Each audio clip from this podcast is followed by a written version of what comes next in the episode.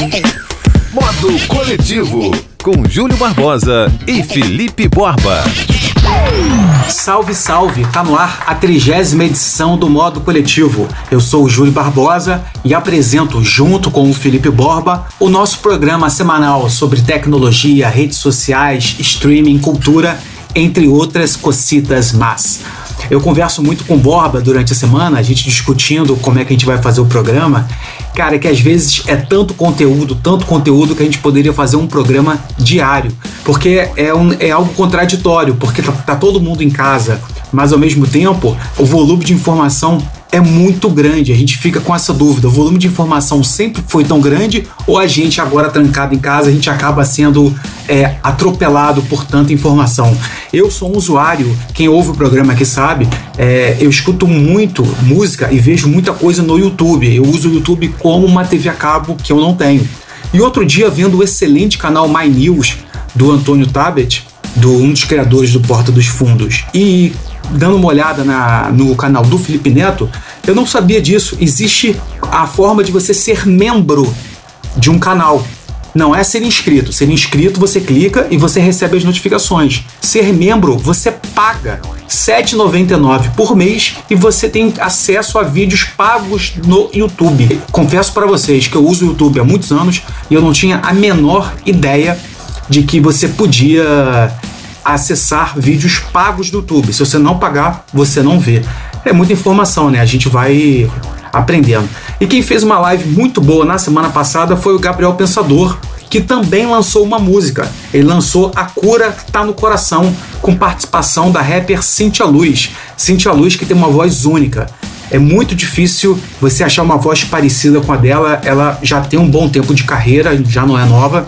Eu conheci a Cintia Luz numa parceria com o Santi, que é um rapper excelente que lançou um disco produzido pelo grande Marechal. Ainda falando de música, o Ed Mota, que na semana passada fechou o nosso programa no quadro do Felipe Borba, onde o Felipe Borba dá uma dica de, de disco, ele revisita os discos. Aliás, ouçam até o final, porque hoje tem nada menos que Paul McCartney. Vale a pena ouvir o nosso programa até o final. Vamos falar do Ed Mota porque ele está vendendo mais de 400 LPs da coleção dele. Ao todo, isso tudo vale 500 mil reais. É muito dinheiro, né? Mas é bom deixar claro que ele não se tá, ele não tá se desfazendo da coleção inteira, né? De Mota, para quem sabe, é um acumulador, um cara que compra muitos discos. E desses discos que ele está vendendo, ele escolheu o que ele não ouve mais e o que ele tem dobrado, que ele tem mais de uma cópia.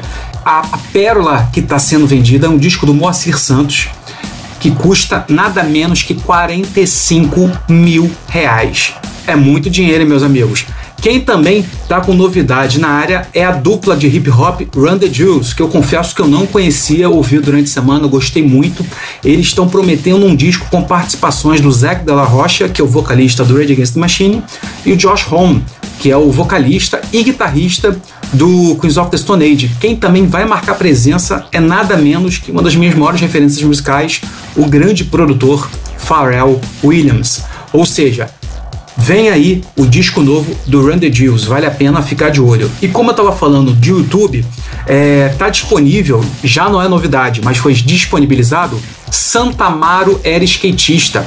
É um filme que mostra a história da marca Ademáfia, que é um canal do YouTube, é uma, é uma grife de roupas que foi criada pelo Ademar Lucas, que é um skatista. A Ademáfia ela faz o baile do Ademar, que é uma festa na Praça 15, aqui na região central do Rio, onde fica a, a estação das barcas para Niterói. E a Demáfia, cara, é uma referência no mundo do skate. Vale muito a pena correr atrás, tanto da Demáfia quanto do documentário Santa Amaro era skatista. Outra coisa muito legal que eu descobri no YouTube, de bobeira, é o canal do Aqua Rio. Que na verdade o Aqua Rio é o aquário grande do, do Rio, né? O aquário ele é muito grande, um dos lugares mais legais para você conhecer aqui no Rio. Fica na praça, fica do lado da Praça Mauá, indo para a antiga Avenida Rodrigues Alves, indo entre a Praça Mauá e a rodoviária, e eles ficam transmitindo os vídeos lá do Aqua, Aqua Rio em tempo real. É muito interessante, dá até uma acalmada. E depois que acabar a quarentena, te recomendo conhecer o Aqua Rio. A gente falou também na semana passada que o UFC praticamente não parou, né? Porque o UFC já na quarentena já organizou nada menos que três edições com portões fechados, com uma série de, de, segurança, enfim, eu já falei que eu acho um certo exagero. Quem voltou também foi o campeonato alemão de futebol, a Bundesliga. E aqui no Rio tem acontecido uma coisa que tem me chamado a atenção, que eu acho que o Flamengo está forçando uma barra para voltar ao campeonato carioca. Uma coisa é o campeonato alemão voltar. A Alemanha, ela está em outro estágio do, da quarentena, do contágio do coronavírus. A gente sabe, veio das, o vírus começou na China, foi para a Europa, Estados Unidos e depois chegou aqui. Ou seja, o que aconteceu, o que está acontecendo lá, não necessariamente vai acontecer aqui agora. Vai acontecer aqui só mais para frente. E há 15 dias, o Flamengo está realizando uma série de testes com jogadores. Eu acho que está querendo forçar uma barra para voltar ao Campeonato Carioca, que na verdade parou. A gente já está no meio de maio, o Campeonato Brasileiro já era para ter começado, o Carioca não acabou, a Copa do Brasil também, Libertadores, a Sul-Americana. Enfim, não vai ter data para tudo. Vão ter que cortar muitos jogos. E há 15 dias me chamou muita atenção. Cara, eu achei uma falta de sensibilidade é, os times do Rio se uniram e fizeram um documento querendo forçar uma barra para voltar ao Campeonato Carioca no meio da quarentena. Atualmente só morrem no Brasil mil pessoas por dia por causa do, do coronavírus e os caras querem voltar a jogar bola. Sabe, o que, é mais importante, o Campeonato Carioca ou ficar vivo? É, fiquei feliz que o meu Botafogo não assinou esse termo, só Botafogo e Fluminense não toparam participar dessa possível volta do Campeonato Carioca, que tem que voltar, que tem que gerar emprego, principalmente pelos clubes pequenos, né, que fazem contratos até março, abril, maio, né, não fazem contrato o ano inteiro como os clubes grandes, mas enfim, eu acho que em saúde em primeiro lugar. E você, Felipe Borba? O que você acha do Campeonato Carioca voltar neste momento em que mil pessoas morrem por dia no Brasil por causa do coronavírus? Ora, ora, Júlio Barbosa, por aqui tá tudo bem, rapaz, tudo bem. Estou é, aqui na minha casa, você gravando aí na sua, modo coletivo, modo quarentena, e a gente vai mantendo aí o distanciamento social, já que não dá para ficar todo mundo junto, né, por enquanto. E parece que, como você falou, os clubes, pelo menos Vasco e Flamengo, não estão concordando muito com isso, não. Estão querendo correr atrás cada um com o seu processo, né, digamos. Flamengo é um clube que tem juntado muito dinheiro, arrecadado muito dinheiro, mas gastando muito também. Um dos clubes que tem que, que paga mais do Brasil, né? Que tem muito dinheiro a gastar. E não dá para ficar parado. Vai querer reaver de alguma forma um dinheiro, né? Ganhar o dinheiro. Enfim, eu não estou discutindo se isso é bom, se é ruim, se isso é ético ou não é. Enfim, cada um com seus problemas. E o Vasco praticamente deixando de existir já sem pagar os jogadores, já não entra dinheiro antes do coronavírus e durante muito menos. O Vasco tenta desesperadamente em fazer esse dinheiro chegar né, até os cofres para tentar é, continuar sendo o Vasco da Gama. É, eu acho que é o seguinte, Júlio Barbosa. Eu acho que a Bundesliga começou, tem as suas restrições, né? Ainda tem né, as consequências ou não, a gente não vai saber. Acabou de começar, final de semana, a gente está gravando aqui é, um, um, um, final de semana depois do, do início da Bundesliga, que é a liga do, do campeonato alemão. É óbvio que é um outro país, né? Tem, tem um outro panorâmica, um outro panorâmica com relação ao coronavírus do Brasil. A, a curva tá, não chegou ainda e muita gente infectada. O país é, é, é, é tem menos dinheiro, menos condições, desorganizado, um, uma bagunça na política. Então eu acho que é mais isso daí. É, tudo bem que tem que se programar uma retomada das coisas, é, que, que as pessoas precisam fazer o dinheiro movimentar, mas não há plano para isso, né? Ninguém, ninguém, nenhum governante, ninguém é, desenvolveu um plano para que isso acontecesse. Então fica todo mundo com medo, né? Botafogo e, e Fluminense, como você bem falou, não não assinaram, deram para trás, esperam, né? Deram para trás não, né? na verdade é, a posição deles é esperar, sem se arriscar, sem arriscar a vida, sem, sem, sem correr riscos, porque não há um plano, não há um plano concreto eh, dizendo como isso vai ser feito, eh, de que maneira vai ser feito, quando vai ser feito. Então é, é um desencontro danado. É uma bagunça generalizada, Júlio. Eu acho que isso ainda vai dar muito pano para manga aqui no país. Falando de gol, mas não, né? Continuando no, no, no gol, mas não no esporte propriamente, vamos falar de carro, Júlio Barbosa. Sabia que o gol Ah, aquele gol que todo mundo conhece, você aí no Brasil conhece com certeza. Quem não é do Brasil, não mora no Brasil, mas já morou no Brasil, né? Ou é brasileiro, tá fora, com certeza conhece também o Volkswagen Gol. Esse carro tá completando 40 anos esse ano. 40 anos, não é mole não, Júlio. 40 anos. O modelo foi lançado em 1980 para substituir nada mais, nada menos do que o Fusca. Fuquinha. Pois é. E o Gol, durante esses 40 anos, quebrou recorde atrás de recorde.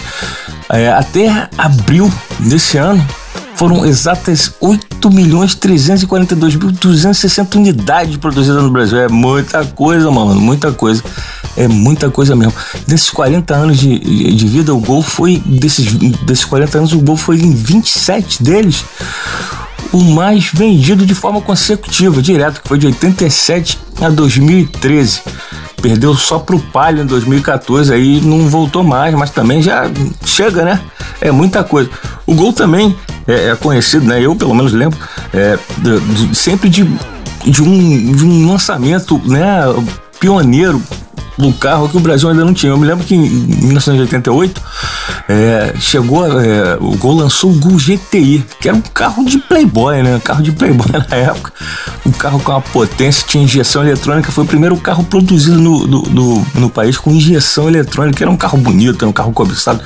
Todo mundo queria ter. Eu conheço até amigos que até hoje eles buscam um carro para colecionar, porque era um carro que encantava mesmo. Em 2003, né? Mais ou menos uns 15 anos depois, o Gol foi o primeiro automóvel flex no Brasil. Flex é aquele que aceita vários tipos de combustíveis dois, né? A etanol, gasolina, você pode botar no mesmo recipiente que o carro trabalha com os dois. É, era um motor 1.6, né? Como eu falei, é, é, etanol e gasolina botava ali e no início isso era engraçado, né, rapaz? Eu me lembro que o meu primeiro carro flex, eu comprei um carro flex, né? Mais ou menos por aí. E eu ficava com medo. Eu não sabia se tinha que primeiro acabar o álcool para depois botar gasolina. A gente não sabia como funcionava isso. Muito louco, né? Então tá aí registrado o Valente Gol. Eu lembro do gol, os primeiros gols, aqueles gols quadradões no início, eles tinham.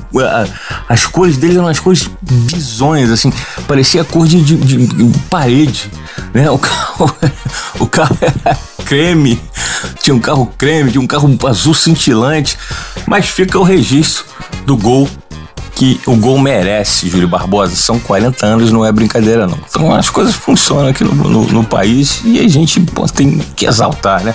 Agora vamos mudar um pouquinho de assunto e vamos para a seara dos filmes. É, Netflix é, lançou no mês passado, né, em abril, o filme Resgate, que é com Chris Hemsworth, que é ninguém menos do que Thor, aquele bonitão que fazia Thor, né? Na, no, nos filmes da Marvel, ele é o herói branco e louro, o mercenário que vai resgatar o garoto muçulmano é, no, no, coração da, da Índia. Até aí você já viu o que pode causar, né? É óbvio, causou polêmica. Causou polêmica, muita gente, inclusive um, um, um, tweet, um, um tweet com várias é, explicações é, é, querendo que esse filme saia de cartaz na, na Netflix, porque né, tinha muito preconceito. É, eles chegavam, é, tinham algumas frases dizendo que o filme é de um Salvador branco. Pronto, aí já, já é a bagunça. É um Salvador branco, personagem interpretado pelo Chris Hemsworth, que era o Thor o Thor, né? O Thor na Marvel. E também, ele também, o ator, é produtor executivo. Então a, acusação era direta para ele, com, com, esse tipo de preconceito. E, e, o filme se passa na Índia, tem atores indianos e um iraniano misturado no meio. Aí eles, né, segundo o tweet que fazia as acusações, dizia que para eles todo mundo é igual, é só ser marrom que é todo mundo igual, né? Não faz distinção de pessoas muçulmanas, para eles são todos iguais. Isso é um grande preconceito. E, e a maior parte dos atores muçulmanos nesse filme são vilões. É, enfim, Júlio Barbosa, isso é uma questão muito complexa que eu não me arrisco, não me arrisco a, a, a tecer comentários sobre certo e errado. É, eu observo, tenho algumas observações, eu acho que, assim, eu entendo, eu entendo, eu entendo a, a, né, o incômodo né, das pessoas, eu entendo o incômodo de você ser muçulmano e ser retratado a maioria das vezes dessa maneira como vilão num filme onde o herói branco é, é, resgata é, os oprimidos pelos muçulmanos. Mas esse filme eu assisti esse filme. Esse filme nada mais é do que um, um Rambo é, exatamente a temática do Rambo. É exatamente a temática do Rambo. Ou seja, é uma caricatura, uma caricatura de filme de guerra, de ação. É, eu sei que muita gente não tem o discernimento para ver, e, e, e assim, eu entendo que muitas pessoas são influenciadas por isso. Mas é uma caricatura, é um filme, é uma obra de ficção. Então eu acho que eu não sei até onde pode ir a obra de ficção, até onde pode, pode ir a liberdade da, da, de se escrever sobre qualquer coisa. Mas é, o filme é tosco, é, fez sucesso, mas no meu gosto é um, apenas um Rambo, é uma espécie de Rambo. E para quem quiser ver e tirar as próprias conclusões, tá em cartaz no Netflix O Resgate, ok? Júlio Barbosa, eu já falei demais. Vou passar a bola para você. Eu não sei se você assistiu esse filme, mas se você assistiu, dá um toque aí me diz o que, que você pensa sobre todas essas acusações sobre um filme que não é o único, né? Todos os outros filmes têm sempre alguém, tem, tem sempre um, uma patrulha em cima sobre o que deve, o que não deve ser, de que maneira influencia. Ok, Júlio Barbosa? Passei para você. Dica de filme e série é sempre uma boa, porque às vezes eu abro a Netflix e eu acredito que isso aconteça com muita gente olho, olho, olho durante 10, 15 minutos e não vejo nada. Aliás, falando em Netflix, essa semana chegaram os dois últimos episódios de The Last Dance, a série que mostrou os seis campeonatos ao todo do Chicago Bulls e especificamente do Michael Jordan. E se você curte o modo coletivo, a boa é clicar no botão seguir do Spotify. Por quê? Porque assim você vai ficar por dentro dos nossos novos episódios. E pesquisadores da Universidade de Harvard e do Instituto de Tecnologia de Massachusetts estão criando uma máscara que eu acho que vai dar o que falar, hein? Ela acende quando detecta o coronavírus. É mole? Será que isso vai chegar aqui? É, uma luz fluorescente acende quando a pessoa tosse, respira ou espirra e sente o coronavírus. Enfim, tem que ver o preço disso também, né? Porque já teve marca aqui no Brasil, a Osklen, lançando é, máscara de 147 reais. Já um estudo do Instituto Ipsos mostrou que 4 em cada 10 brasileiros acham que a quarentena deve acabar mesmo sem o fim do coronavírus. Cara, isso ainda vai dar muito o que falar, porque o que eu vejo aqui perto de casa, outro dia eu saí para ir ao banco e para comprar comida, coisas que eu tenho que fazer, e vi que a Cacau Show estava aberto, o Rei do Mate estava aberto, a Pet Shop estava aberta, a banca de jornal estava aberto. Isso é quarentena? Sei lá, né? E o Guaraná Antártica e o Telecine criaram uma campanha para incentivar as pessoas a ficarem em casa. Olha só que legal. Através do site do Telecine, você tem acesso à seção Pipoca e Guaraná, que lembra aquele clássico jingle. Pipoca e Guaraná, programa legal, só eu e você. Enfim, é, essa plataforma vai dar acesso a 60 dias ao streaming com mais de 2 mil filmes. Olha só, vale a pena dar uma olhada, hein? 2 mil filmes. E fechando a minha participação no programa de hoje, o Google vai lançar uma novidade para o navegador Chrome, que é o mais popular, né? É o que eu uso. É, vai ser possível agrupar as abas e adicionar cor a elas. Eu acho uma coisa muito boa porque eu costumo abrir o Chrome em muitas, mas muitas abas. Chegou uma hora que eu nem lembro mais o que está aberto. Vou ficando por aqui. Passa a bola para Felipe Borba, que está lá na casa dele, que vai chegar com negócios globais que cresceram durante a pandemia. A gente tem falado aqui, né, Borba? Tem empresa que está quebrando, tem empresa que está tendo prejuízo, mas tem gente ganhando muito dinheiro. É, Júlio, é quase isso. Mas também não é bem assim, porque esses negócios globais que crescem durante a pandemia também tem o seu revés por causa da pandemia. Isso é muito louco, mas eu vou te explicar. É, Amazon do Jeff Bezos, né, do trilionário, trilhardário Jeff Bezos, ganhou as manchetes do meio de abril é, como uma das vencedoras da crise do coronavírus. Por quê? Porque vários clientes entraram no site, gastaram mais de 11 milhões de dólares, mais ou menos 63 mil reais. Né? Não sei porque o câmbio todo dia muda, pode ser um pouco mais, um pouco menos, depende da hora que você ouvir. Quando você ouvir, pode ser também até um valor absurdo. Então, é, fez as ações da, da, da Amazon subir absurdamente. Foi um momento histórico. Foi mais ou menos algo que não, não tinha acontecido antes. Só que isso causou um revés também. Porque a Amazon teve que contratar rapidamente forçadamente mais de 175 mil trabalhadores. Isso tem gasto. Além de investir 4 bilhões de dólares para cuidar né, do, do, desses trabalhadores, dos galpões, por conta do, do Covid-19. Então, isso aí já deu um gasto tremendo e que futuramente, se essa crise continuar, pode ser pior do que melhor. Olha só que louco. Engraçado, é, é, só quebrando um pouco o assunto, é, com essa subida do dólar, né, que a gente falou aqui, o Brasil é, aconteceu algo curioso, né? O dólar está mais ou menos hoje na casa de, de 5,70 alguma coisa, está subindo daqui a pouco para 6, 6 é, reais o dólar.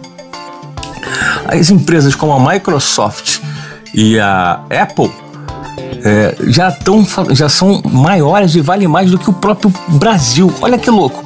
O produto interno bruto do Brasil ficou abaixo do valor dessas duas empresas e a Amazon vem a galope também para passar o Brasil.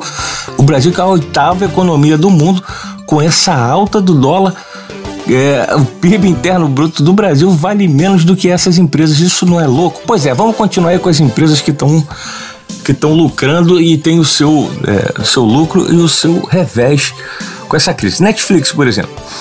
Netflix vem crescendo absurdamente, né? Mesmo com os cinemas nessa faixa de dois anos é, terem crescido 18% e agora todo mundo está parado, né? Cinema não está crescendo. No mesmo período desses dois anos, Netflix aumentou 47% no mesmo período. É, os gastos são os mesmos, né? Você tem que aumentar é, streaming, serviço, é, você tem que fornecer né, é, conteúdo novo e isso é gera gasto. A Netflix tem as produções paradas em muitos lugares por causa do coronavírus, né? Como tradução, é, subtítulo em outros idiomas por causa do coronavírus. Isso também está atrapalhando um pouco é, o crescimento e, tem dado um pouco de dor de cabeça à Netflix. A Disney. Olha só, Disney mais, Disney mais, Disney mais também, que é da Disney, né? Disney tá fechada, tá tendo prejuízo, um prejuízo absurdo com os parques, né, temáticos, mas vem faturando firme com o canal Disney+, que nem chegou no Brasil ainda. É, a plataforma que foi lançada em novembro, agora tem quase 55 milhões de assinantes, um número que Netflix levou cinco anos para chegar. É uma beleza, né, Júlia? Agora tem outra parada que eu sei que você gosta muito, que tem crescido muito, que são os brinquedinhos sexuais. O pessoal tá aí parado em casa, às vezes solteiro, e né, você comprando pela internet os brinquedos sexuais, isso, isso cresceu de forma absurda, né?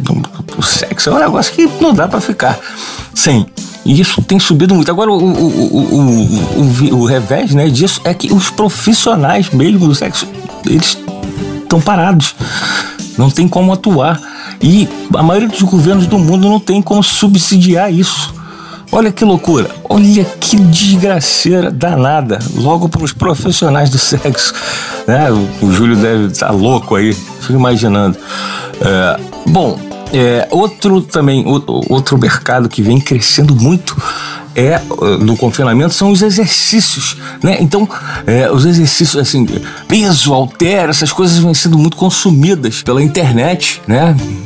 Vêm sendo pedidas, vendas dos smart, é, smartwatches também, eles estão crescendo demais, crescendo 22% só no início do ano. É coisa de louco, coisa de louco, Júlio. É, bom, tá tudo crescendo muito, né? Então eu vou ficar um pouco por aqui, porque a gente já falou demais das empresas que estão lucrando bastante com isso, mas também estão tendo né, que pagar o preço do, do Covid para ir direto para música, cultura, cultura, cultura e a bola da vez é o Luan Santana. Todo mundo fez live todo mundo vem fazendo live. Chegou a vez do cantor Luan Santana, do mega popstar brasileiro, cantor Luan Santana. Ele vai fazer uma live no estádio do Palmeiras. Estádio do Palmeiras vazio, sem ninguém, mas é uma live grandiosa. Meio contramão né, do que as pessoas têm feito, né? Mais intimista, a gente já falou disso aqui várias e várias vezes.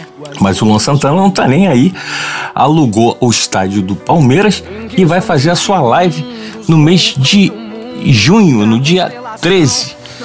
O Palmeiras que até tem né, tentado soluções pioneiras aí para arrecadar dinheiro nessa crise, que é o fim chamado né, o projeto de Arena Sessions, que eles vão estão pensando em instalar um drive-in no estádio, mais ou menos para 300 carros, e com isso vão driblando a crise. Agora, Júlio, chegou aquela hora, aquela hora que eu gosto, aquela hora que eu fico encantado e aquela hora que talvez você que ouça também espere um pouco, porque eu gosto de música. Se você gosta de música, você fica esperando também. Será que eu já ouvi isso? Será que eu já não ouvi? Será que é música nova? Será que vai ser legal? Que é o Revisitando, né? Que eu, eu normalmente nesse quadro eu fico escutando discos lá atrás, antigos, que eu gostava muito de escutar, mas que, né, quando faz muito tempo, às vezes você não escuta ele direto, então eu escuto de cabo a rabo. Esse vai ser um pouco diferente, porque esse quem vai indicar as canções vai ser o Sir Paul McCartney. Pois é, é eu, eu, tirei uma reportagem dele, né? Eu li uma reportagem dele de um tempo atrás, foi em 1982, num programa de rádio, né? Que ele foi convidado. E o programa era mais ou menos assim. É, o quadro do programa era o que você levaria para uma ilha deserta e as oito canções que você levaria para a ilha deserta. Isso, Paul McCartney escolheu né, as coisas que ele levaria. É óbvio que ele não deixou o baixo dele de fora, que ele levaria o baixo também, e as oito canções que ele não podia ficar sem na vida dele, né, em 82, naquela época. Então eu vou começar aqui com a lista, que ele já emendou logo, obviamente, Elvis Presley com Heartbreak Hotel. Todo mundo conhece essa música, duvido que você já não tenha ouvido, óbvio que você ouviu. Essa aí ele não podia deixar de, de, de fora. Nem Chuck Berry também, Sweet Little Sixteen. Tenho certeza que a maioria que está ouvindo o programa, que gosta de música, conhece essa música também. Agora, é uma música também, é, um violonista, né? Violinista, né? Na verdade, é, pianista britânico, maestro também, compositor, que ele também não poderia ficar sem. E a música é do Benjamin Britten, do né, nome da faixa, Country Dances. Eu acho que, bom, como eu não conheço muito, ele é um, um compositor erudito, um maestro. Eu acho que isso é uma área, alguma coisa do tipo. Vocês me perdoem, eu não conheço. Mas é, é a música Country Dance de Benjamin Britten. Ele morreu no, nos meados de, dos anos 70.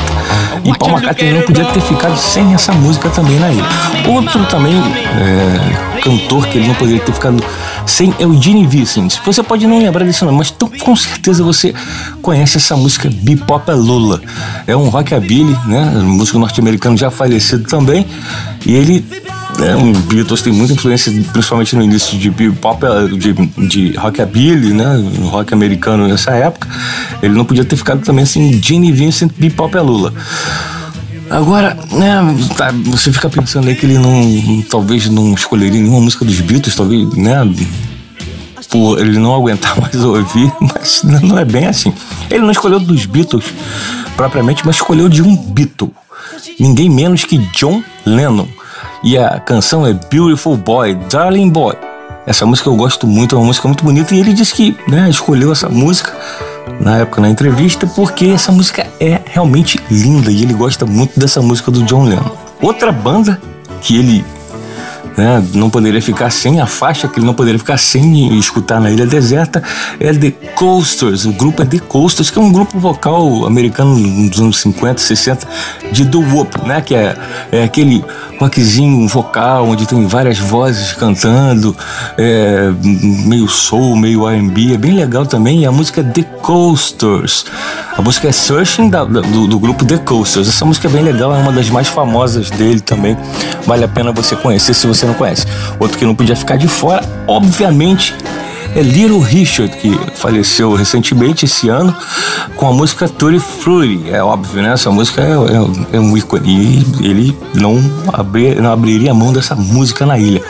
E agora outra também que ele faz questão para completar a lista de oito, é a música da banda dele no projeto dele, que não deu muito certo, muito pouca gente conhece da, do The Country Ham, né? Que, é, que era com ele, o Chet Atkins e o Floyd Kramer, né? Tocando piano.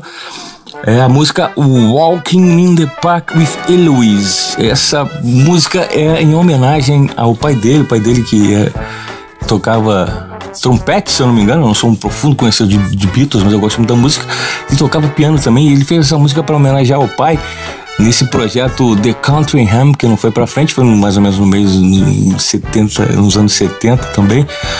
Ele também não poderia ficar sem essa música. Então, só passando a lista, eu sei que já falei demais, mas tem Elvis Presley, Heartbreak Hotel, Chuck Berry, Sweet Little Sixteen, Country Dances com Benjamin Britten, eh, Jenny Vincent com Bebop Lula, John Lennon, Beautiful Boy, The Coasters, Searching, Little Richard Tutti Frutti e The Country Ham com Walking in the Park with Eloise.